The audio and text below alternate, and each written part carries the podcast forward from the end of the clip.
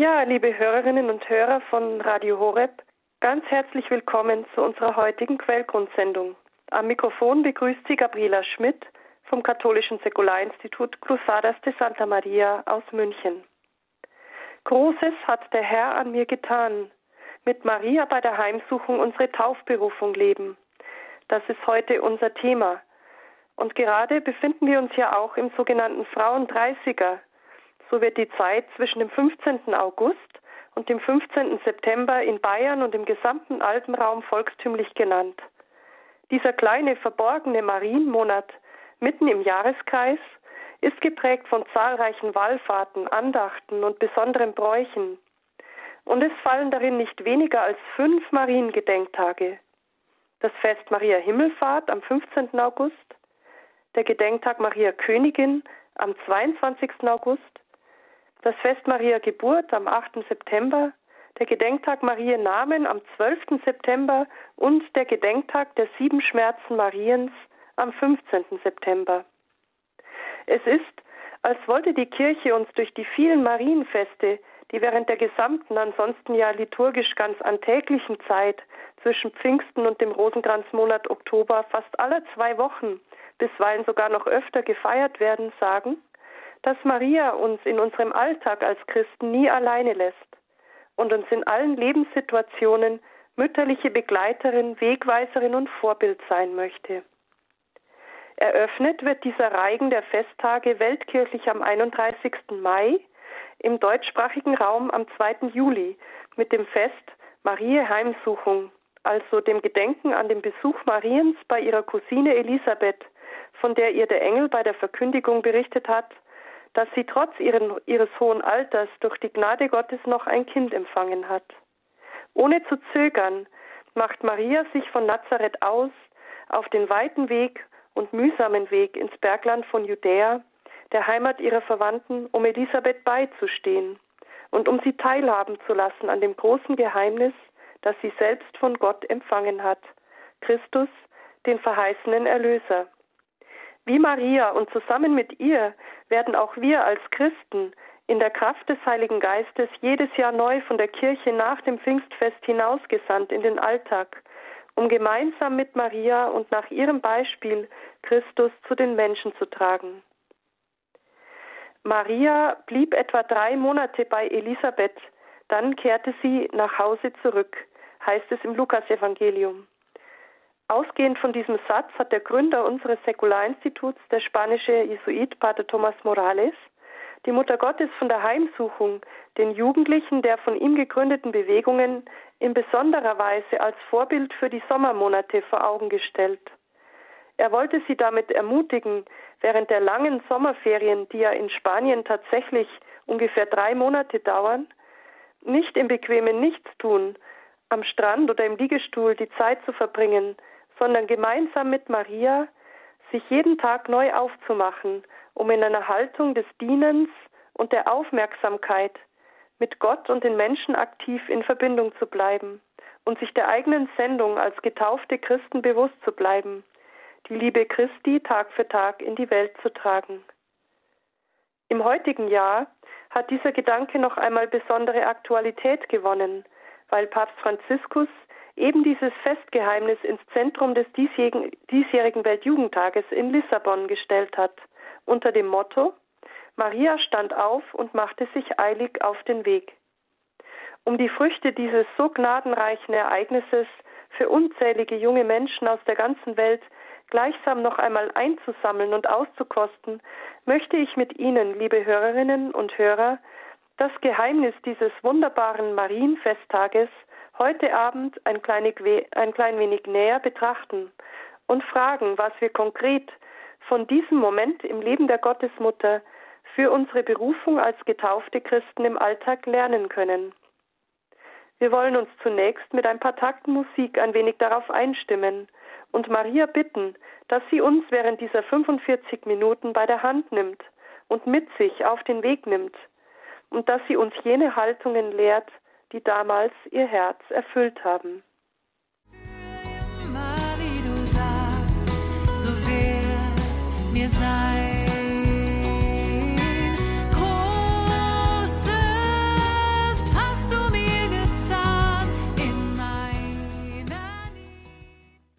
Ja, liebe Hörerinnen und Hörer, wir befinden uns in der Sendung Quellgrund in einer Betrachtung zu Maria Heimsuchung unter dem Motto Großes hat der Herr an mir getan. In jenen Tagen machte sich Maria auf den Weg. Was bewegt Maria eigentlich aufzubrechen? In einem ersten Schritt der Betrachtung wollen wir uns daher mit Maria ins Haus von Nazareth stellen. Gerade erst hat sie vom Engel die staunenswerte Botschaft empfangen, die ihr ganzes Leben, ja das Schicksal der ganzen Welt, grundlegend auf den Kopf stellen wird. Gott selbst will durch sie und ihren, in ihrem Schoß Mensch werden, um so die Welt und die ganze Menschheit zu erlösen. Obwohl Maria nicht weiß, was mit diesem Auftrag auf sie zukommen würde, hat sie in großherzigem Glauben und mit bedingungslosem Vertrauen auf Gott, dem nichts unmöglich ist, ihr Ja gesprochen. Seit diesem Augenblick trägt sie Gott auf ganz reale und greifbare Weise in ihrem Schoß. Was wird ihr wohl in diesen Augenblicken nach der Verkündigung alles durch den Kopf gegangen sein? Wie erfüllt von Freude und Seligkeit muss ihr ganzes Herz gewesen sein. Aber anstatt sich zurückzuziehen und ganz in die Betrachtung dieses unvorstellbaren Geheimnisses zu versenken, heißt es im Lukas Evangelium gleich weiter, dass sie sich schon nach wenigen Tagen eilig auf den Weg macht. Was, so fragt sich Pater Morales in einer Betrachtung zu dieser Evangelienstelle, wird wohl ihre Motivation gewesen sein? Was hat sie so eilig auf diese Pilgerreise geführt? War es vielleicht eine Art Neugier, der Wunsch, sich mit eigenen Augen von der Wirklichkeit dessen zu überzeugen, was der Engel ihr als Zeichen genannt hatte, dass Elisabeth ein Kind erwartete? Gewiss verlangte Maria keine greifbaren Beweise. Anders als bei Zacharias, dem Mann Elisabeths, lautete ihre Frage an den Engel bei der Verkündigung nicht, woran soll ich erkennen, dass das wahr ist, sondern schlicht und einfach, wie soll das geschehen, da ich keinen Mann erkenne? Eben weil sie also um kein Zeichen gebeten hat, gibt ihr der Engel von sich aus ein Zeichen, indem er hinzufügt, auch Elisabeth, deine Verwandte, hat noch in ihrem Alter einen Sohn empfangen, obwohl sie als unfruchtbar galt, ist sie jetzt schon im sechsten Monat, denn bei Gott ist nichts unmöglich. Und sogleich spricht Maria ohne zu zögern ihr Ja, siehe, ich bin die Magd des Herrn, mir geschehe, wie du es gesagt hast. Anders als Zacharias, anders als wir vielleicht oft, ist Maria vom ersten Augenblick an überzeugt, dass Gottes Handeln, auch wenn es ihr für den Augenblick unverständlich, ja unmöglich erscheint, Realität ist. Wenn es also nicht der Wunsch nach einem Beweis war, der sie aufbrechen ließ, war es dann vielleicht der Wunsch, ihre große Neuigkeit jemand anderem weiterzusagen, der sie bewegt hat, zu ihrer Verwandten zu ziehen. Wie voll wird wohl ihr Herz in diesem Moment gewesen sein? Wäre es da nicht nur menschlich zu denken, dass sie sich jemanden anvertrauen wollte?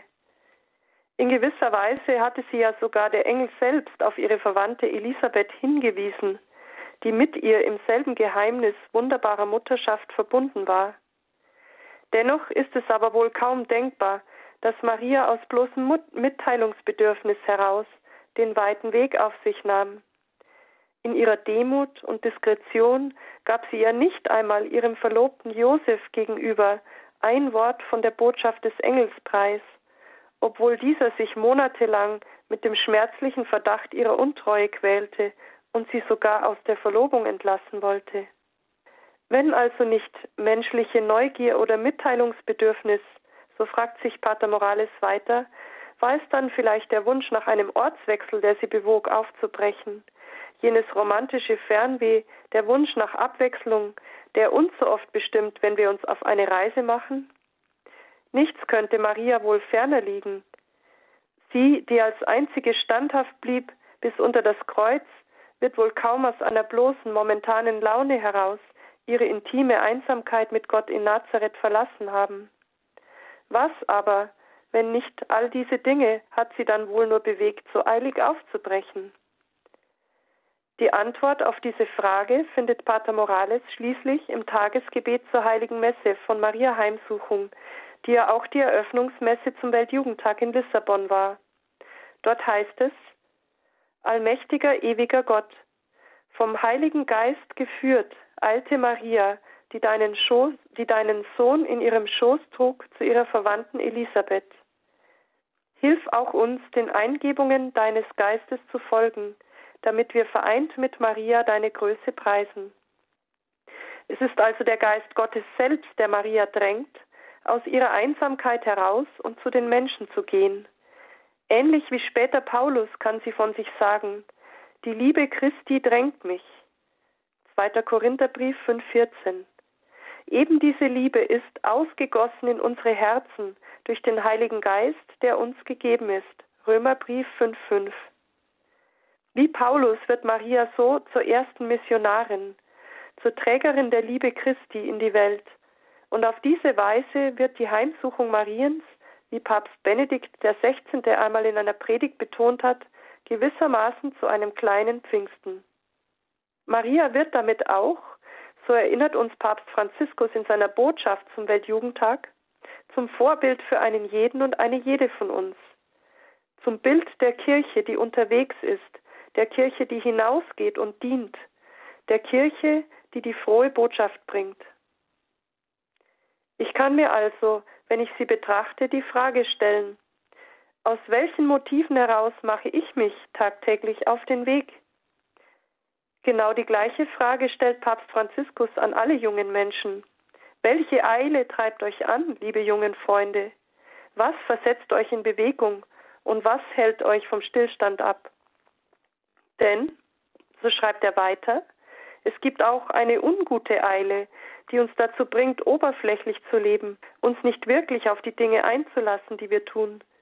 Wir leben, studieren, arbeiten oder treffen uns mit anderen in Eile, das heißt, ohne mit dem Kopf, geschweige denn mit dem Herzen bei der Sache zu sein. So Franziskus in seiner Weltjugendtagsbotschaft. Lassen also auch wir uns von Maria bei der Heimsuchung immer wieder in unserem Alltag anfragen, aus welcher Motivation heraus tue ich die Dinge, die ich tue? Um eine Liste abzuhaken? Um mich selbst zu beweisen oder vor anderen gut dazustehen? Aus meiner jeweiligen Laune heraus, das heißt gut und engagiert, wenn ich Lust habe, widerwillig und möglichst schnell, wenn ich keine Lust habe? Oder aber ist es die Liebe Christi, die mich drängt? Bin ich mir dessen bewusst, dass in allem, was ich Tag für Tag tue, Christus selbst durch mich zu den Menschen gehen will? Mache ich mir bewusst, dass die Liebe, die ich in die kleinsten Dinge hineinlege, dazu beitragen kann, dass in dieser Welt seine Liebe ein kleines Stück mehr zum Durchbruch gelangen kann? Maria war in Nazareth ganz hörbereit für die Anregungen des Heiligen Geistes in ihrem Herzen. Bei meiner Taufe hat Gott auch mir die Ohren meines Herzens geöffnet, wie der Priester dies im Ephata-Ritus verdeutlicht, mit den Worten, wie er mit dem Ruf Ephata, dem Taubstummen, die Ohren und den Mund geöffnet hat, öffne er auch dir Ohren und Mund, dass du sein Wort vernimmst und den Glauben bekennst zum Heil der Menschen und zum Lobe Gottes. Wir wollen Maria bitten, dass sie dieses hörende Herz jeden Tag in uns erneuert. Maria, schenke mir ein Herz wie das deine, das sich von den leisesten Impulsen des Heiligen Geistes in Schwingung versetzen lässt. Zeige du mir, wohin er mich heute senden will, wo Menschen mich brauchen, durch ein aufmunterndes Wort, ein offenes Ohr oder vielleicht einfach nur durch ein freundliches Lächeln. Lass mich alle kleinen und großen Aufgaben meines Alltags mit Liebe tun, in dem Bewusstsein, dass ich in ihnen wie du gesandt bin, Trägerin und Träger der Liebe Christi zu sein.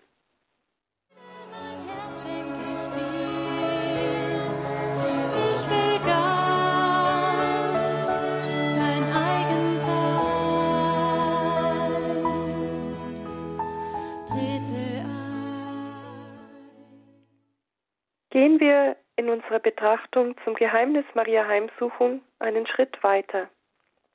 Maria eilte, der Weg Mariens zu Elisabeth.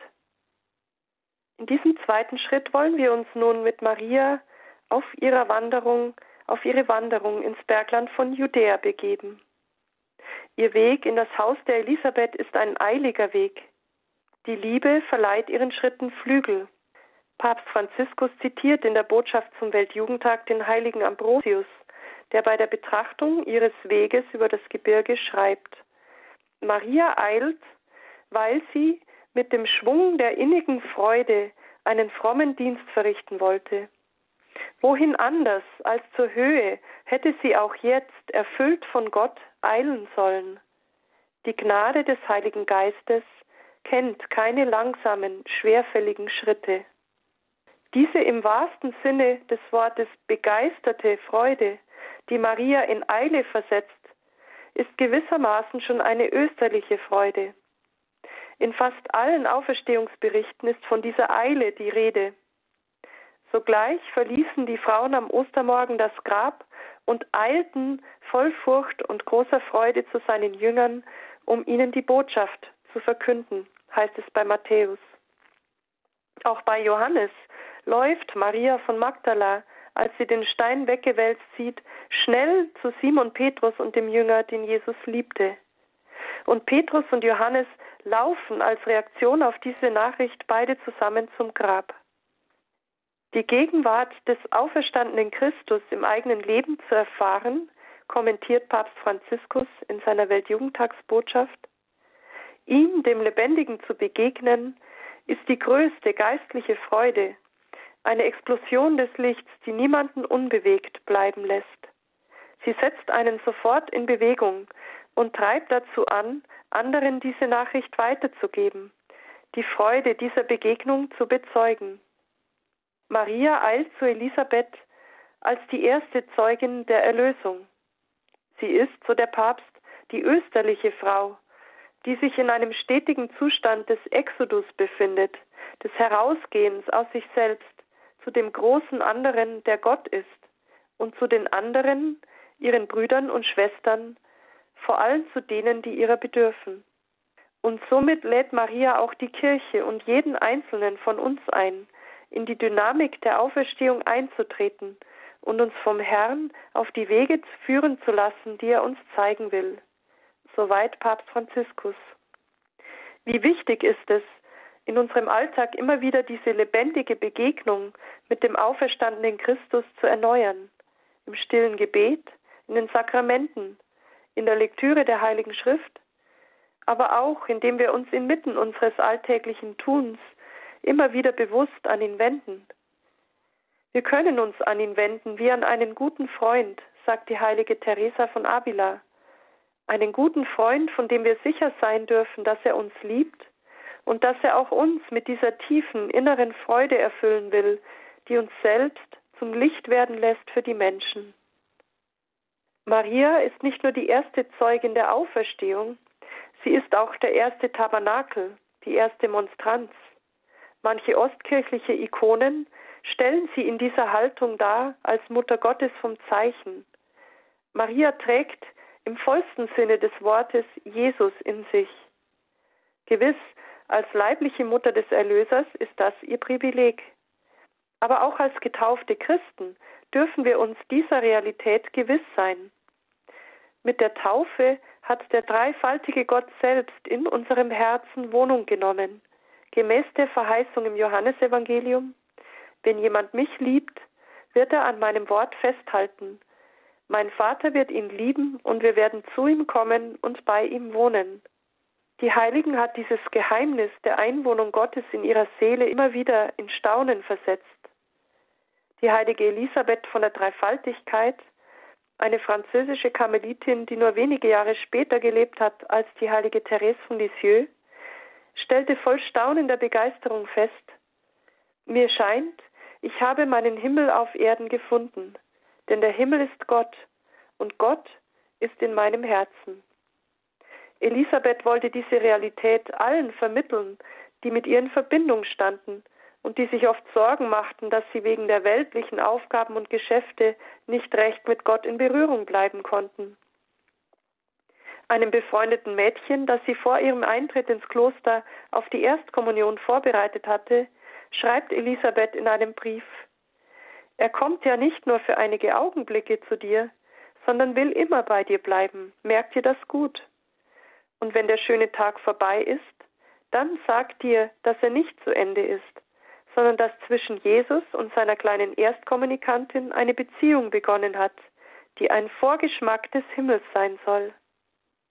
Ja, Gott wohnt wirklich in unserer Seele, und in jedem Empfang der Sakramente erneuert er diese Gegenwart auf ganz reale Weise. Wie Maria dürfen auch wir von uns sagen, wie es aus dem Buch des Propheten Zephania in der ersten Lesung von Maria Heimsuchung heißt. Freu dich und frohlocke von ganzem Herzen. Der König Israels, der Herr, ist in deiner Mitte. Du hast kein Unheil mehr zu fürchten. Der Herr, dein Gott, ist in deiner Mitte, ein Held, der Rettung bringt. Er freut sich und jubelt über dich. Er erneuert seine Liebe zu dir. Er jubelt über dich und frohlockt, wie man frohlockt an einem Festtag. Die heilige Teresa von Avila schreibt rückblickend auf ihr eigenes Leben in ihrem Weg der Vollkommenheit. Hätte ich schon eher erkannt, dass in meinem Herzen ein so großer König wohnt, ich glaube, ich hätte ihn nicht so oft allein gelassen. Gott wartet jeden Tag auf uns im Heiligtum unseres Herzens. Lassen wir ihn dort nicht umsonst warten. Vielleicht können wir uns gerade jetzt in der Sommerpause, wenn uns neben den beruflichen und familiären Aufgaben vielleicht ein wenig mehr Zeit zum Atmen bleibt, bewusst Zeiten der Begegnung mit ihm suchen. Einen kurzen Tagesrückblick am Abend oder eine Zeit der Betrachtung am Morgen, ein Gesetz Rosenkranz unterwegs, eine Zeit der geistlichen Lektüre, was auch immer uns hilft, Abstand zu nehmen von den vielen Sinneseindrücken, die uns von außen anfüllen und die Beziehung mit diesem Gott zu pflegen, der im Heiligtum meiner Seele verborgen wohnt. Er möchte uns dort begegnen, uns mit seiner Liebe beschenken und aus dieser Begegnung heraus Tag für Tag durch uns zu den Menschen gehen. Und vielleicht noch ein letzter Punkt. Das Bewusstsein dieser seiner Gegenwart in ihrem Inneren lässt Maria alle Mühen des Weges vergessen, eines Weges, der gewiss nicht einfach war, steil, schmal und steinig in der Sommerhitze Palästinas, vielleicht von Räubern oder von wilden Tieren bedroht. Wie Papst Franziskus in einer seiner Predigten erinnert, ist dies ja auch nur die erste von vielen beschwerlichen Reisen Marias. Von Nazareth nach Bethlehem, auf der Flucht nach Ägypten, als Pilgerin nach Jerusalem jedes Jahr und schließlich hinauf nach Calvaria unter das Kreuz. Maria will uns Mut machen. Sie zeigt uns, dass wir mit dem Blick auf Jesus im Herzen alle Schwierigkeiten des Lebens überwinden können. Ihre Reisen sagen uns, so noch einmal Papst Franziskus, dass die Gottesmutter die Anstiege kennt, unsere Anstiege kennt Sie ist uns Schwester auf dem Weg. Da sie die Mühsal kennt, weiß sie, wie sie uns in den Widrigkeiten an der Hand nehmen soll, wenn wir vor den steilsten Serpentinen des Lebens stehen. Denn als gute Mutter weiß Maria, dass die Liebe sich in den kleinen Dingen des Alltags immer den Weg bahnt. Was dem Abraham seine Verheißung war, wird im Stalle zu Bethlehem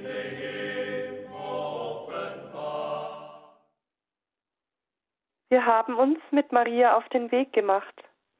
Mit ihr zusammen haben wir jenes Drängen der Liebe verspürt, das sie eilig hat aufbrechen lassen, um ihrer Verwandten Elisabeth das Licht Christi zu bringen, um ihr und in ihr auch allen Menschen mütterliche Wegbegleiterin und Helferin zu sein. Zusammen mit Maria haben wir uns auf den Weg ins Bergland von Judäa gemacht. Und an ihrer Seite dürfen wir jetzt auch jenes Wunder der Begegnung miterleben, das sich bei ihrem Eintritt in das Haus der Elisabeth ereignet. Als Elisabeth den Gruß Marias hörte, heißt es bei Lukas, hüpfte das Kind in ihrem Leib. Da wurde Elisabeth vom Heiligen Geist erfüllt und rief mit lauter Stimme, Gesegnet bist du mehr als alle anderen Frauen, und gesegnet ist die Frucht deines Leibes. Wer bin ich, dass die Mutter meines Herrn zu mir kommt? Pater Morales nennt das, was sich hier bei Mariens Ankunft im Herzen der Elisabeth ereignet, nichts weniger als eine Revolution, eine Revolution der Freude. Beide, Elisabeth wie auch ihr Kind, der noch ungeborene Johannes der Täufer, werden schon beim ersten Klang der Stimme Mariens schlagartig mit dieser Freude erfüllt. Ohne dass es der Worte bedarf, wissen beide instinktiv, wie der Lieblingsjünger Johannes am See Genezareth bei der Erscheinung des Auferstandenen, es ist der Herr. Ich kann mich dabei vielleicht fragen, wie begegne ich den Menschen? Können sie an der Art und Weise, wie ich auf sie zugehe, wie ich reagiere, wie ich mich verhalte, wirklich die Gegenwart Gottes in mir spüren? Und ich kann Maria bitten, sei du es, die durch mich zu den Menschen geht. Gib, dass die Menschen, wenn sie mir begegnen, dich sehen und durch dich Jesus, der in dir lebt. Der heilige Ludwig Maria Grignon von Montfort beschreibt das, was bei der Begegnung mit Maria im Schoß der Elisabeth geschieht, als erstes Wunder in der Ordnung der Gnade. Maria beginnt in diesem Augenblick bereits ihre Aufgabe als Mittlerin aller Gnaden zu erfüllen. Vermittelt durch ihren Gruß werden beide, Elisabeth und Johannes, mit dem Heiligen Geist erfüllt. Durch die Begegnung mit dem Herrn im Mutterschoß Mariens wird die Seele Johannes des Täufers geheiligt und innerlich ganz und gar verwandelt. Ähnlich wie später Jesus bei seinem ersten Wunder in der Ordnung der Natur bei der Hochzeit zu Kana das Wasser in Wein verwandeln wird. Jesu unsichtbare Gegenwart, die Johannes durch die Anwesenheit Mariens ganze drei Monate lang intensiv begleitet, bereitet ihn vor auf seine Rolle als Vorläufer, als derjenige, der durch sein prophetisches Wirken als Rufer in der Wüste der Ankunft des Erlösers in der Welt den Weg bereiten wird. Aber auch wir als getaufte Christen haben Anteil an dieser prophetischen Berufung des Johannes. Wir sind sozusagen durch die Taufe gesandt, ein zweiter Johannes der Täufer zu sein. Zum Zeichen dafür wurden wir gesalbt mit dem Krisamöl, das uns daran erinnern soll, dass wir für immer ein Glied Christi bleiben, der Priester, König und Prophet ist in Ewigkeit. Wie Johannes werden wir bei unserer Taufe zu Vorläufern, zu Wegbereitern Christi in der Welt.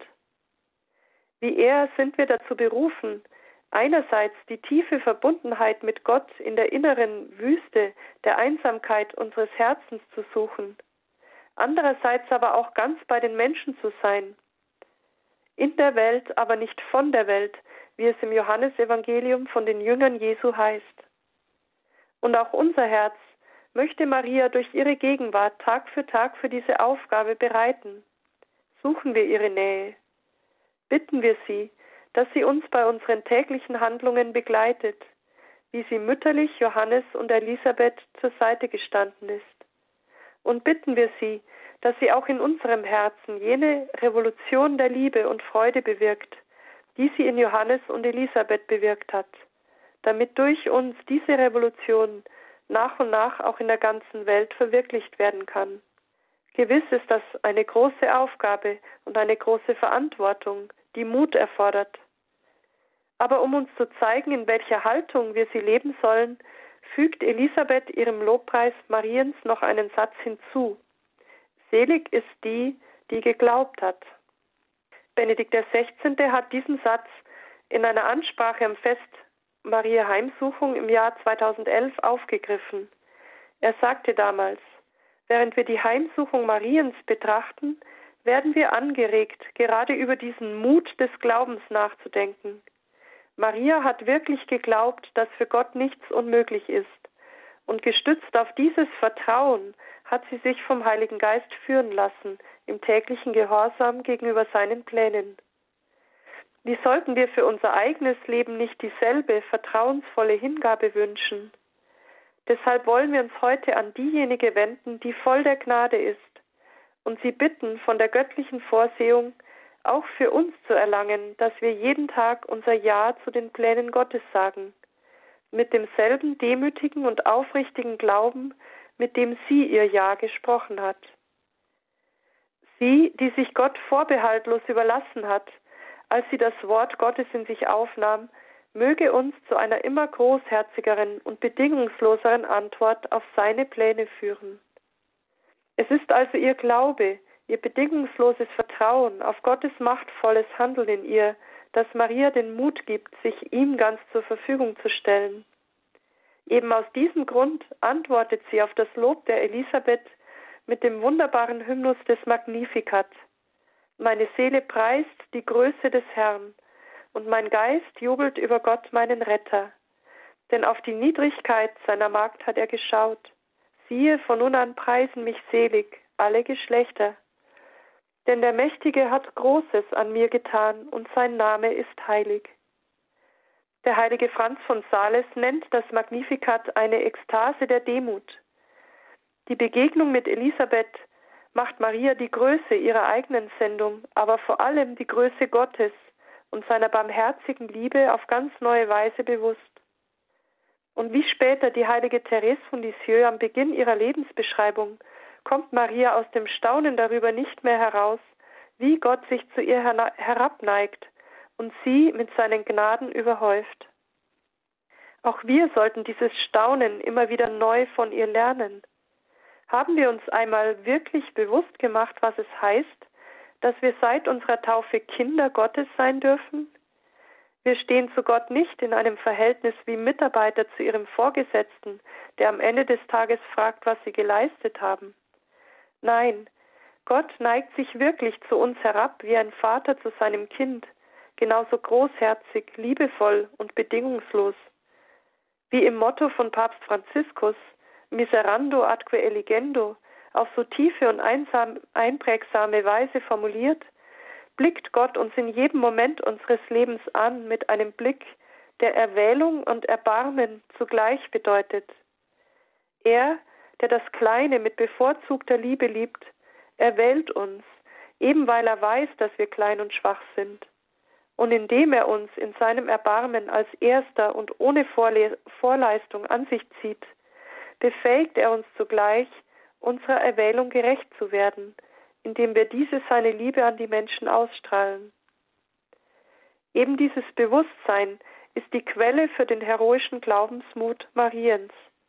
Sie weiß, dass Gott Großes an ihr getan hat und weiterhin tut. Andererseits führt uns das Misstrauen, wenn wir allzu sehr mit menschlichen Maßstäben messen und nur auf unsere eigenen Kräfte schauen, zur Mutlosigkeit. Auch daran erinnert uns Papst Franziskus. Wenn wir im Misstrauen in uns selbst verschlossen leben, sagt er, dann widersprechen wir dem Glauben. Denn anstatt uns als Kinder zu fühlen, an denen Gott Großes getan hat, verkleinern wir alles auf das Maß unserer Probleme und vergessen, dass wir keine Weisen sind.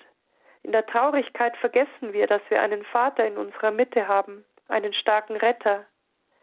Maria, klein und demütig, beginnt mit der Größe Gottes und bleibt trotz ihrer Probleme, es waren nicht wenige, in der Freude, weil sie in allem auf den Herrn vertraut. Sie erinnert uns daran, dass Gott immer Wunder wirken kann, wenn wir offen sind für ihn und für die Brüder und Schwestern. Ja, lassen wir Gott auch in unserem Leben Wunder wirken. Vertrauen wir wie Maria fest darauf, dass er es ist, der in uns handelt und wir uns diesem seinem Handeln nur zu öffnen brauchen. Bitten wir Maria, dass sie uns wie Johannes den Täufer täglich mehr in diese Haltung des Glaubens und des Vertrauens hineinführt, damit auch wir immer mehr von dieser ihrer jubelnden Freude über die, Groß, über die Größe Gottes erfüllt werden und mit Maria ausrufen, Großes hat der Herr an mir getan.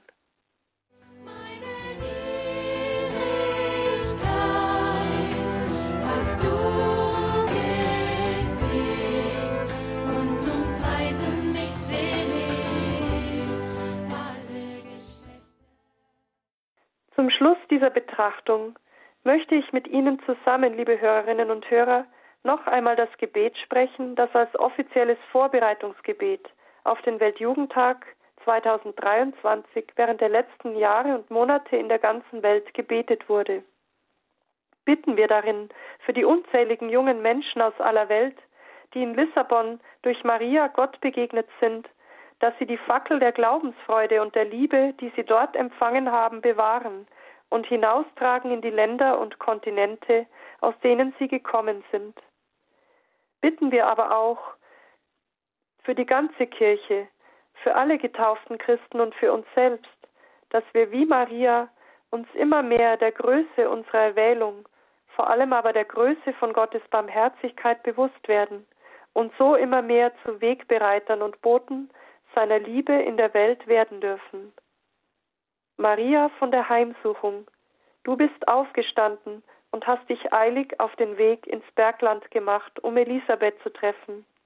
Führe uns zu denen, die sich danach sehnen, dass wir, in, dass wir ihnen das lebendige Evangelium bringen, Jesus Christus, deinen Sohn und unseren Herrn.